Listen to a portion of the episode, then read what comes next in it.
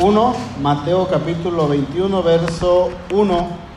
Y dice así, cuando se acercaron a Jerusalén, vinieron a Bet, a Bet, a Betfagé, perdón, Betfagé, al monte de los olivos.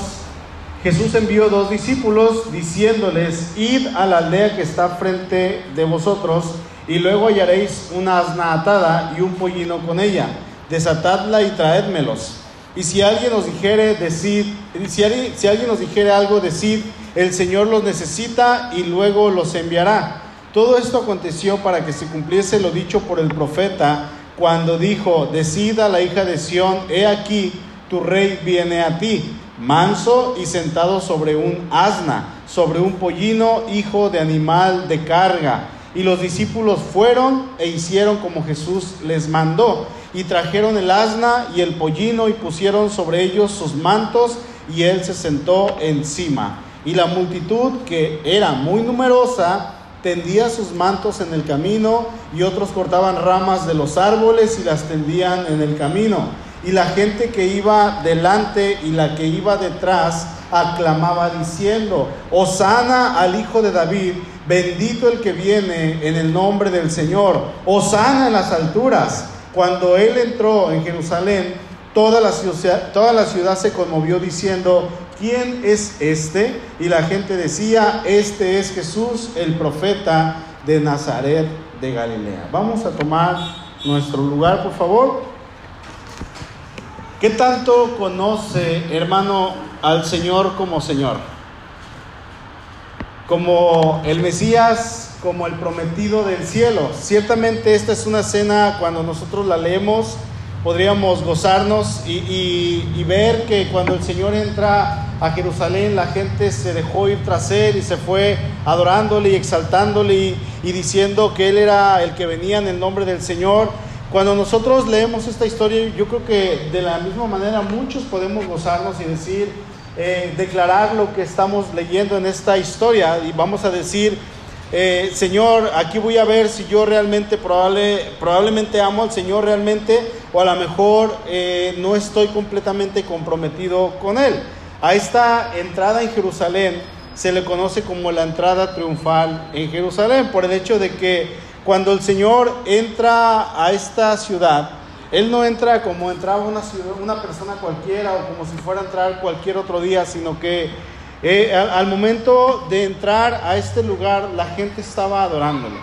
La gente estaba ahí lista para exaltarle, para clamar a Él. Las personas se iban tras Él, se dejaban ir tras Él. Y bueno, aquí yo veo dos tipos de personas. En primer lugar vamos a encontrar aquellas personas que le adoraban genuinamente, pero también estaban aquellas que le eh, adoraban, vamos a ponerlo entre comillas, de una manera superficial Jesús viene a esta tierra y sabemos que Él era el Rey eterno.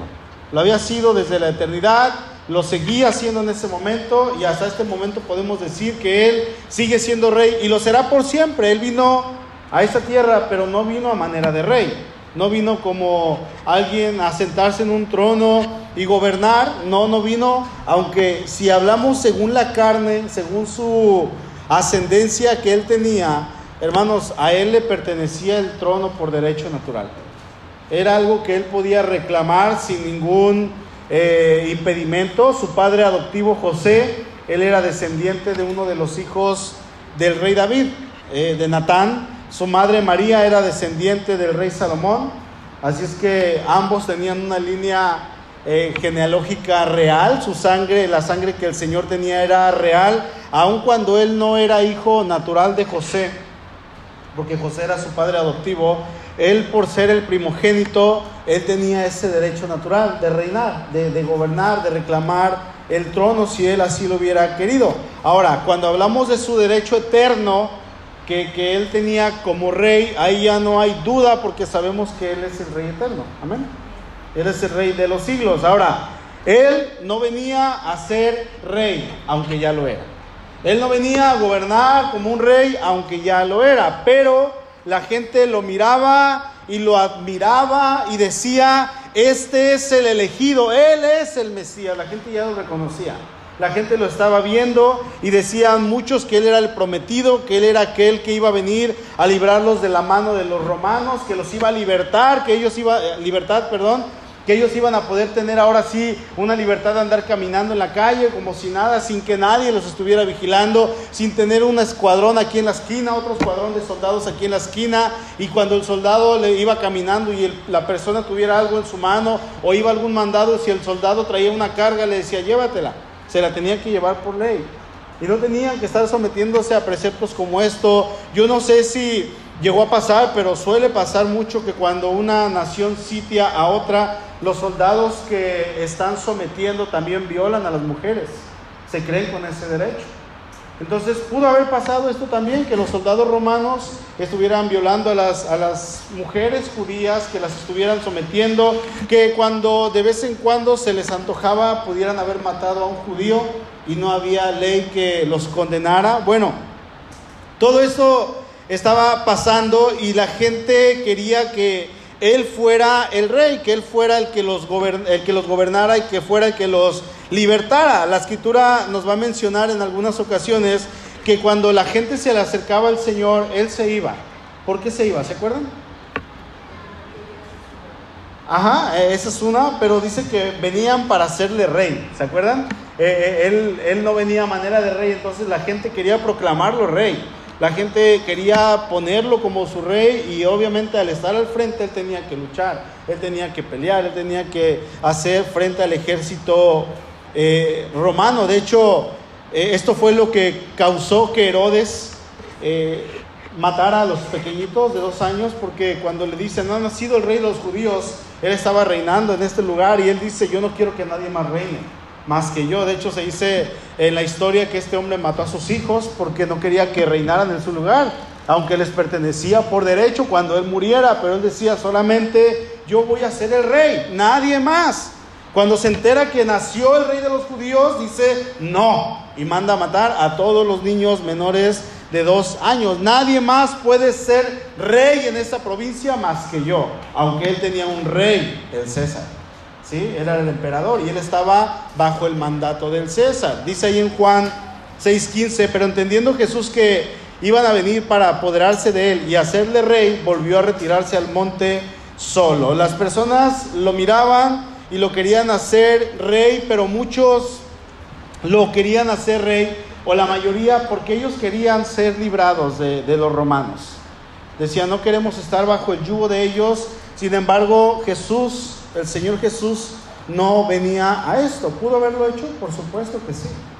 ¿Pudo haberse librado y librado a todo el pueblo? Por supuesto que sí. De hecho, si hablamos de esto, incluso eh, ahí en Mateo 4, en Lucas 4, eh, Satanás, ¿qué le dice? Cuando le ofrece, le dice, todos los reinos de la tierra se los mostró. Y le dijo, todo esto yo te voy a dar si postrado me adorares, porque a mí me ha sido dado y a quien yo quiero se los voy a entregar. Ok, supongamos el Señor lo hubiese aceptado, ahí tenía otra oportunidad para ser rey, para gobernar, para estar por encima de todos, para acabar con el ejército romano. Pero el Señor, hermanos, venía más que nada, más que a dar una libertad física, Él venía a dar una libertad espiritual, una libertad en el corazón de las personas. Entonces, en esta escena que estamos viendo, vamos a ver que hay una multitud, pero en esta multitud vamos y me gustaría que identificáramos a dos tipos de personas. Y en primer lugar, vamos a encontrar los que seguían a Jesús por conveniencia.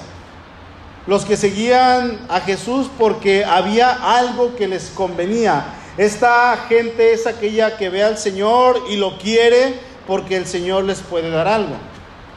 Como en las campañas políticas. ¿Cuánta gente no sigue a los políticos y anda tras ellos para que les den una despensa, para que les den eh, ciertas cosas? Una vez me, invitaban a, a mí como pastor a una junta de pastores, que iba a haber como unos 20, 30 pastores y que iba a venir un político y me dijeron que fuera, que pues simplemente querían platicar con nosotros y yo nunca quise ir, entonces sabes dije voy a ir, ¿no? Y fui, terminamos la junta y afuera cuando salí del templo había como unas 30 cubetas de pintura ya listas ahí. Y me dicen, ándele, tome una o tome dos, lléveselas para el templo. Y, y les dije, no. Y el templo sin pintar. Era cuando ni siquiera aquí enfrente estaba pintado y les dije, no, no necesitamos eso. No, lléveselas y traigas una, traiga una, lista con lo que necesita. Les vamos a ayudar. ¿Qué es lo que quieren? Jalar gente, ¿no? Y yo lo puedo hacer y decir, hermanos, voten por tal partido y nos van a ayudar. Y ahí está la gente siguiendo a las multitudes. Esa gente estaba siguiendo al Señor y, y estaba queriendo recibir algo de parte de Dios. Gente interesada que se acerca de esta manera. Estaban aquellos que se acercaban por morbo para ver qué estaban pasando, pero ahí andaban también aquellos que, que, que, no sabían ni siquiera qué es lo que estaban haciendo allí, pero allí se encontraban en este lugar y eran multitudes, hermanos. Eran millares. Gente y gente y el gentío muchísimos. Después de el Señor que hizo muchos milagros, eh, hacia ellos, ahora se acercan al Señor porque hay un alboroto en el pueblo, se empieza a escuchar la muchedumbre gritar, los gritos, la gente alabando, la gente haciendo eh, ahí el alboroto en el pueblo y de repente la gente empieza a correr y está uno viendo y pasa otro corriendo y otro y otro. ¿Y qué es lo que causa esto? Pues te levantas y ahí vas corriendo a ver. Y la gente fue corriendo a checar qué es lo que estaba pasando hacia un solo lado y ahí van todos. Estaban como aquellos que Ay, deja de hacer eso, ¿no? Si oye, si tu amigo se avienta del edificio, ahí vas tú y te avientas de cabeza, pues así andaban ellos. Todos siguiendo a uno y todos, empezó uno corriendo a lo mejor y luego se fueron todos los otros tras otros y toda esta gente comienza a ver que alguien viene entrando en un burrito montado de manera humilde y comienzan a arrancar las hojas de los árboles, las ramas, las palmas, para que él no pisara el camino y esto era un sinónimo de que la persona que estaba entrando era alguien muy importante, sumamente importante. Dice el verso 8, y la multitud que era muy numerosa tendía sus mantos en el camino y otros cortaban ramas de los árboles y las tendían en el camino. Era un momento hermoso. E, era un momento que, podríamos decir es único. El Señor estaba siendo exaltado en este momento y vamos a decirlo así, como Él se lo merecía. Señor, así como tú te lo mereces, ¿no? Todavía nos atrevemos a decir eso. Pero la gente lo estaba exaltando como el rey que Él era. Pero el Señor sabía perfectamente que toda esta multitud, que todo este griterío era algo solamente pasajero, no iba a durar para siempre, no iba a durar más de unos cuantos minutos o un, simple tiempo que estaban ahí, no iba a ser algo que iba a pasar más allá de la emoción. Había gente que probablemente no sabían ni qué estaban haciendo ahí, pero ahí andaban, ¿no? Ahí siguiendo a los demás, poniendo sus ramas para que él pasara. ¿Quién va a pasar? Pues no sé, pero ya todos están poniéndolas. ¿Se acuerdan cuando todo el mundo eh, cayó en la pandemia del papel de baño? ¿Por qué compraban papel de baño? Hasta la fecha sigue siendo una interrogante. ¿No? Y ahí gente se disfrazó de, de, momia con papel de baño y dice, esta es la solución o la respuesta más lógica que tengo para cubrirse del coronavirus con papel de baño. Cuando recién empezaba la pandemia, ¿se acuerdan? Y se acabó el papel en muchos lados. ¿Por qué? Porque una persona empezó a comprar papel de baño a lo loco y los otros lo vieron y algo pasó ahí y todos se siguieron tras esa persona y se hizo viral y se extendió en todo el país. ¿No? Así pasó algo aquí, la gente estaba cortando ramas, no sé, pero polas. No sé por qué, pero, pero hay alguien viene. ¿Quién es? Pues no sé, muchos lo sabían. Porque eran miles. ¿Qué es lo que estaba pasando con esta gente? Vayan buscando Lucas 23. No busque, no pierdan Mateo. Resulta que cuando muchos de ellos eh, vieron que el Señor no tenía, no, no, no iba a gobernar como Él tenía que hacerlo según el pensamiento de ellos. ¿Sí? Vieron que el Señor no iba a gobernar como Él tenía y debía hacerlo según el pensamiento de quién? De ellos. Entonces ellos siguieron su vida normal.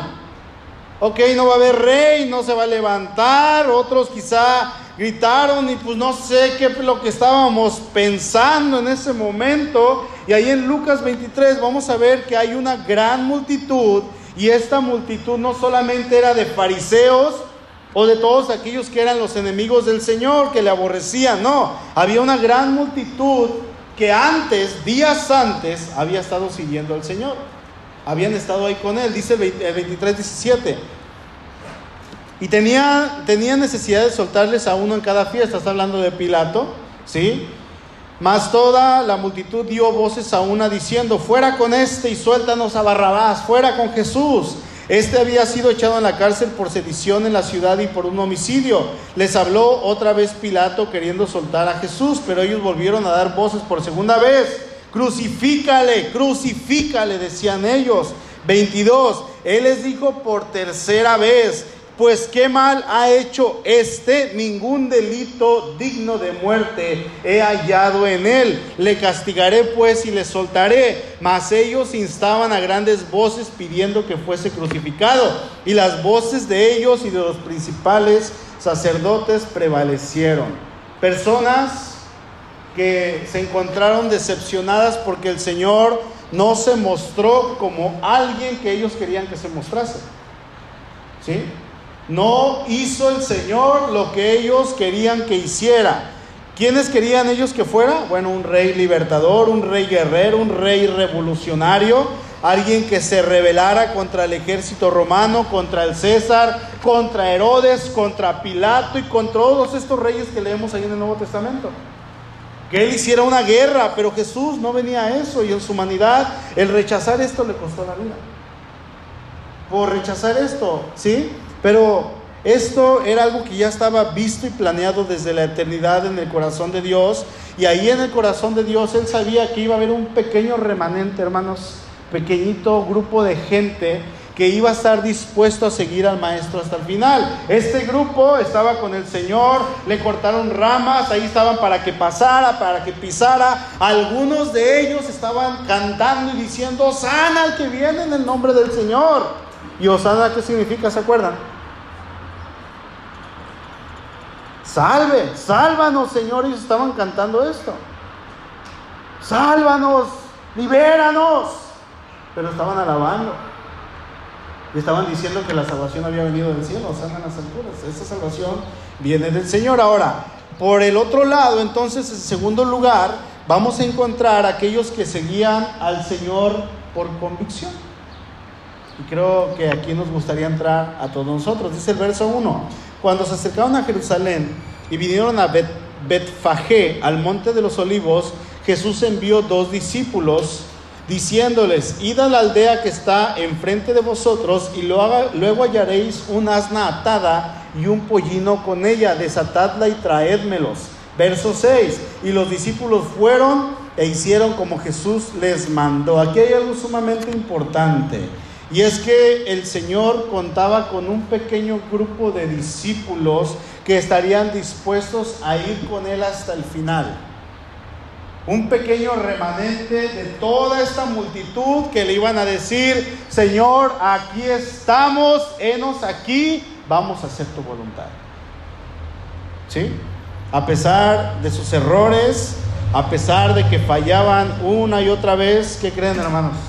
siempre estaban allí y el Señor conocía los corazones de ellos. El Señor les da instrucciones, ellos van y hacen todo tal y como el Señor les mandó, obedecieron al instante y dice el verso 7, y trajeron el asna y el pollino y pusieron sobre ellos sus mantos y él se sentó encima. Ahora, aquí hay algo bien importante. En, en la otra historia, en el otro grupo de gente, vamos a ver que las personas no pusieron sus mantos. No, no dice eso. Dice que ellos pusieron sus mantos sobre el burro, sobre el pollino. Fueron ellos, fueron los discípulos, ellos fueron los que reconocieron quién era el Señor, fueron los que de manera simbólica estaban montando a su rey sobre su asno. Y digo de manera simbólica porque en este momento para ellos, y según la carne y según las leyes, Jesús no era el rey. Él no era el rey, pero ellos sabían que el Señor era un rey y que era el rey eterno, un rey que entraría en esta ciudad y que iba a tener a lo mejor un triunfo diferente al cual ellos esperaban, no un triunfo físico sobre una guerra, sino un triunfo espiritual, pero no era a la manera que un rey entraría en una ciudad. ¿Cómo entraban los reyes en la ciudad cuando triunfaban antes? ¿Quién me dice? con soldados atrás, sí, un, gran grupo de soldados, los que habían sobrevivido de la guerra. ¿Qué más? Un caballo, con música, los cantos, sí. ¿Qué más? Con festejos. Alabanzas. Muy bien. Échale, échale. El caballo es muy importante. Porque el caballo es un animal imponente. ¿Sí? Y el rey entraba sobre un caballo, vamos a ponerlo hoy así, un pura sangre, grandote, hermoso, blanco por lo regular, porque era el color de la realeza, blanco era el color como que usaban los reyes, y era eh, seguido de un gran grupo de soldados atrás, más gente adelante danzando, que es lo, es lo que pasaba con David, ¿se acuerdan? Y entraban, y el rey entraba triunfante y la gente cantaba, las personas esperaban a ambos lados de la calle y, tendían sus ramas, se quitaban sus mantos y los ponían para que el rey pasara sobre ellos. Y era una cena, hermanos, sumamente hermosa, pero no era la manera en que Jesús entró. Él entró a una manera diferente. Recordemos que las multitudes están allí y el Señor los manda que vayan por un burrito. ¿Sí? Un animal de carga. Y esto era totalmente contrario a la escena de un rey triunfante. Sin embargo, él entra victorioso, pero entra de manera humilde, con un corazón humilde y sencillo, con un corazón ahora sí que dispuesto a servir a las personas. La gente estaba ahí y muchos lo habían visto, eh, eh, eh, habían visto que se había montado al, al, burrito y la gente comienza a hacerle reverencias, a cantarle alabanzas, júbilo, gente atrás, gente adelante, gente a los lados cantándole. Y dice el verso 9, y la gente que iba delante y la que iba detrás aclamaba diciendo, Osana al Hijo de David, bendito el que viene en el nombre del Señor, Osana en las alturas. Ahora, esto era algo que Jesús sabía perfectamente que pasaría. Él ya tenía contemplado esto en su mente, una multitud aclamándole a él porque iban a pensar que él iba a ser el rey terrenal, libertador, pero estaban también aquellos que estaban siguiendo en este grupo al Señor de manera genuina, no importando si él reinaría de manera terrenal o si no, ellos iban a estar ahí. Señor, te vamos a seguir hasta el final. Vamos contigo. Ojo, hermanos, ellos no sabían la manera en la cual el Mesías iba a venir. Ellos también probablemente tenían esta idea, ¿sí? Ni siquiera los discípulos sabían esto. Sin embargo, ellos estaban ahí porque habían creído en el Hijo de Dios como el eterno Hijo de Dios, como el Rey eterno, como el Mesías, como el Hijo encarnado. La gente se amontona y comienza a elevar una alabanza porque era algo que tenía que pasar, ya estaba escrito. Dice el verso 4, todo esto aconteció para que se cumpliese lo dicho por el profeta cuando dijo, decida la hija de Sión, he aquí, tu rey viene a ti, manso y sentado sobre una asna, sobre un pollino, hijo de animal de carga. Y esta profecía se cumplió en el Señor. Hoy, ya con el tiempo, con todo el material en las manos de las escrituras, Ayer teníamos un estudio y, y meditábamos en Josué 1.8 y, y el Señor les dice, de día y de noche meditarás en este libro de la ley para que hagas, para que guardes y hagas conforme a todo lo que en él está escrito, porque entonces harás prosperar tu camino y todo te saldrá bien. Y en ese momento, ¿cuántos libros tenían? Probablemente Job, seis. Y resulta que el Señor le dice, cuando tú hagas todo lo que está escrito en este libro, prosperarás y todo te saldrá bien. Con seis libros, palabra de Dios inspirada. Hoy tenemos 66 libros y a veces no los leemos. Y a veces no leemos ni uno, ni una, ni la carta de Judas leemos. Un capítulo. Tercera de Juan. Ah, está bien larga. Un capítulo. ¿Sí? Y ellos en este momento no sabían que se estaba cumpliendo una profecía, Zacarías 9:9. Alégrate mucho, hija de Sión, da voces de júbilo, hija de Jerusalén, he aquí tu rey, vendrá a ti justo y salvador humilde y cabalgando sobre un asno, sobre un pollino, hijo de asna. Zacarías está hablando acerca de un acontecimiento que después de que él escribe esto se iba a llevar a cabo 500 años después. Y Zacarías le habla a los judíos y les dice, alégrate hija de Sión, regocíjate, deleítate, agrádate, anímate.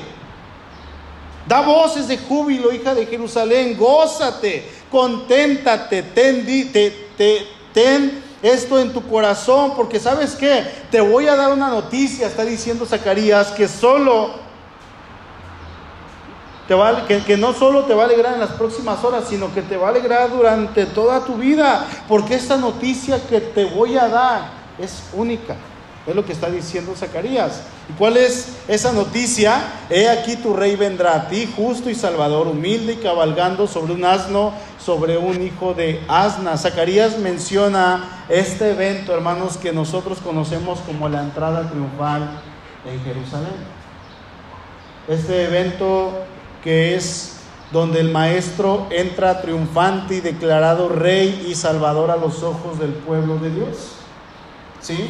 Los judíos esperaban a un libertador que les quitara esa opresión que ellos tenían de parte de los romanos. Ellos querían ser liberados físicamente y quién no, ¿no? Porque aquí podemos meter incluso a los discípulos del Señor porque ellos, al igual que el pueblo, ellos eran judíos, entonces ellos estaban pasando por la misma opresión romana. ¿sí? También estaban bajo el yugo romano, también tenían que pagar impuestos, también tenían que obedecer las órdenes de los soldados, también tenían que someterse a leyes que no eran de ellos, también sus familias, sus esposas, sus hijos.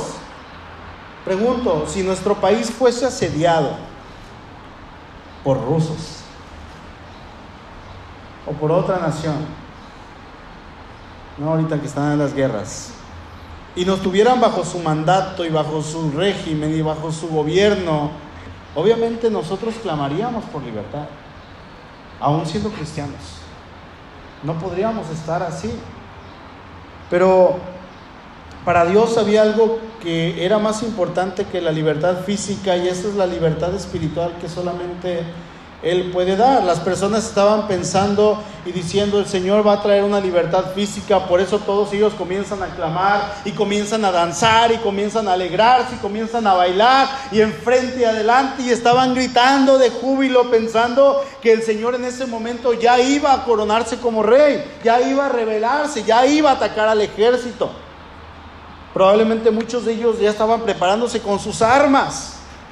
Pero ellos estaban pensando otra cosa, estaban equivocados en su manera de pensar, pero Dios, ¿no? Dios tenía ya este plan y Jesús era rey desde la eternidad. Él no necesitaba que le hicieran rey porque él ya era rey. Hay un canto que, dice, con una corona de espinas te hiciste rey por siempre. Lo, lo cantamos aquí. Pero ese, ese corito o ese precoro le cambiamos y pusimos, bendito Señor Jesucristo, tú eres rey por siempre. Porque Él no necesitó una corona para ser rey, una corona de espinas. No, Él, hermanos, ya había sido rey desde la eternidad. ¿Sí? Ahora, este grupo de personas que seguían al Señor de manera genuina estaban ahí incondicionalmente, sirviéndole. Habían dejado casa, trabajos, familia, habían dejado todo por el Maestro, ellos habían puesto su confianza en el Señor. Jesús entra en Jerusalén acompañado por una gran multitud, pero escuchen esto, solamente un pequeño remanente iban a ser aquellos que iban a ser los genuinos seguidores del Señor, no por conveniencia, no por los milagros, no por el alimento, no por el hecho de que Él hubiera sanado a la gente. No, ellos estaban ahí porque habían creído. ¿sí? Cuando ellos pusieron sus mantos para que el Señor se subiera sobre ellos, ellos estaban reconociendo que el Maestro era el Señor, que Él era el Dios Todopoderoso. Los genuinos, ¿eh? No los otros. Los genuinos. Mire, hermano, aquí hay dos clases de creyentes. Están aquellos que van a seguir al Señor cuando les va bien, cuando hay provisión, cuando hay bendición, cuando el Señor responde, pero cuando se dan cuenta que Dios decide decir no a su oración, cuando ya no ven la provisión de Dios, fácilmente dejan de seguirlo, fácilmente se hacen a un lado. Y esta gente que había sido eh, bendecida por el Señor, que había sido alimentado, que habían recibido un milagro de parte del Señor, estaban unos días después gritándole, crucifícale, mátalo, no lo queremos. Y cuando nosotros comenzamos, bueno, cuando esta clase de creyente comienza a ver que ya no hay bendición de Dios, que el Señor ha dicho no a sus oraciones, ellos comienzan a juzgar a Dios. Comienzan a decir, ¿sabes qué? ¿Qué te pasa? ¿Por qué no haces esto? Ya no veo tu mano, ¿qué onda? ¿Vas a responder o no? Y le ponen condiciones al rey. Dejan de venir a la iglesia, dejan de orar, dejan de congregarse, dejan de alimentarse, de vivir en santidad. ¿Sí? Son cristianos que, si se pueden llamar cristianos, son mal agradecidos y probablemente no conocen al Señor. Probablemente. Muchos de los que seguían a Jesús, probablemente varios de los que el Señor los había bendecido con algún milagro o los que ellos necesitaban, gritando ahora crucifícalo. No te queremos, mátale. ¿Sí? Pero por el otro lado está aquel grupo que ha determinado seguir a Jesús a pesar de que puedan venir calamidades, aflicción, dolor, persecución o incluso la muerte. Y ese grupo va a decir, Señor, aquí estoy, voy a hacer tu voluntad, voy a hacer lo que tú me digas, cueste lo que me cueste. Y esos, hermanos, no hay muchos. ¿Sí? Ellos aplican a sus vidas todos los días lo que dice Gálatas 2.20. ¿Qué dice?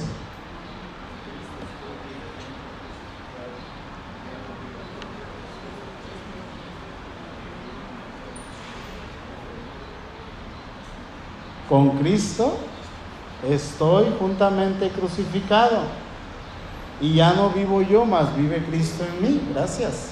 Y lo que ahora lo vivo en la carne, lo vivo en la fe del Hijo de Dios, dice Pablo, el cual me amó y se entregó a sí mismo por mí. Eso es un diario vivir. Todos los días crucificarme con el Señor, sabiendo que lo que yo estoy viviendo en la carne, tengo que vivirlo en la fe, sabiendo que mi Señor hizo un sacrificio para que yo pudiera vivir en santidad. El cristiano que ama a Dios vive así todos los días de su vida comprometido con el Señor, comprometido con vivir en santidad, comprometido con la gran comisión, sin dudar de lo que es el Señor. Y en ocasiones sí, va a dudar también, pero se va a levantar y va a decir, ¿sabes qué, Señor? Perdón por haber dudado y vamos adelante. Y si tú no respondes, yo sé que vas a estar ahí. Si tú respondes, pues gloria a ti. Son aquellos que están ahí para Cristo todos los días de su vida. Y saben que este pequeño remanente de discípulos que pusieron su manto sobre el burrito, que fueron por el burro, que lo trajeron, que obedecieron, y los que estaban cantando genuinamente con ese canto, porque los otros cristianos, cristianos, vienen a la iglesia también a cantar. ¿Sí? Aquí y en otra iglesia y en otras iglesias. Bueno, aquí no. Amén. también cantan al Señor. ¿Sí? Y ellos estaban ahí cantándole a Cristo también. ¿Y qué creen, hermanos? Lo siguieron hasta el final de sus vidas. No importaba lo que pasara, ellos lo iban a seguir. Persecución, muerte, aflicción, calamidad, hambre, peligro, desnudez, espada, muerte. Ellos iban a seguirle. ¿Sí? Mire, para algunos en aquel tiempo, y en este tiempo, el Señor es una amenaza para los líderes religiosos y ahorita en nuestro tiempo para aquellos que no creen en Jesús y que dicen que no existe, Él es una amenaza. Porque mucha gente está creyendo en el Señor, entonces se le va a la gente. Es un problema que la sociedad tiene que exterminar, es un enemigo demasiado grande porque ellos decían nos está dejando sin gente y por lo tanto sin ingresos. Pasa lo mismo hoy en día. Es un hereje y es un criminal, es un glotón, es un borracho, alguien pecador que se junta con los pecadores, es un enviado y aliado de Satanás que sacaba los espíritus inmundos por Belcebú, príncipe de los demonios. Eso es para ellos. ¿Sí? Pero, ¿quién debería ser el Señor para nosotros? ¿Qué significa Jesús en nuestra vida? Verdaderamente el Hijo de Dios, salvación, el Espíritu Santo acompañándonos y exhortándonos y guiándonos a hacer el bien, santidad, el poder disfrutar de la presencia de Dios, el ser arrancados literalmente de las garras del infierno y trasladados ahora a la eternidad con nuestro Señor para poder disfrutar de su supremacía y poder disfrutar de todas las bendiciones que nuestro Dios tiene para nosotros. Eso para nosotros, para el Padre Significa el plan hecho desde la eternidad cumplido, salvación única y exclusivamente por medio de Cristo y su plan eterno. Significa la entrada de cientos de miles de millones de personas a su reino por el sacrificio de su Hijo. Eso es. Yo pregunto para terminar, hermano, ¿quién es Jesús para ti? ¿Quién es? ¿En cuál grupo estás? Porque los dos se parecen. Los dos están ahí entre la multitud. Ambos vienen a la iglesia, ambos cantan. Pero hay una gran diferencia. Hay que escarbarle un poquito y se va a dar cuenta uno. ¿Quién es Jesús para ti? Inclinemos nuestro rostro, por favor.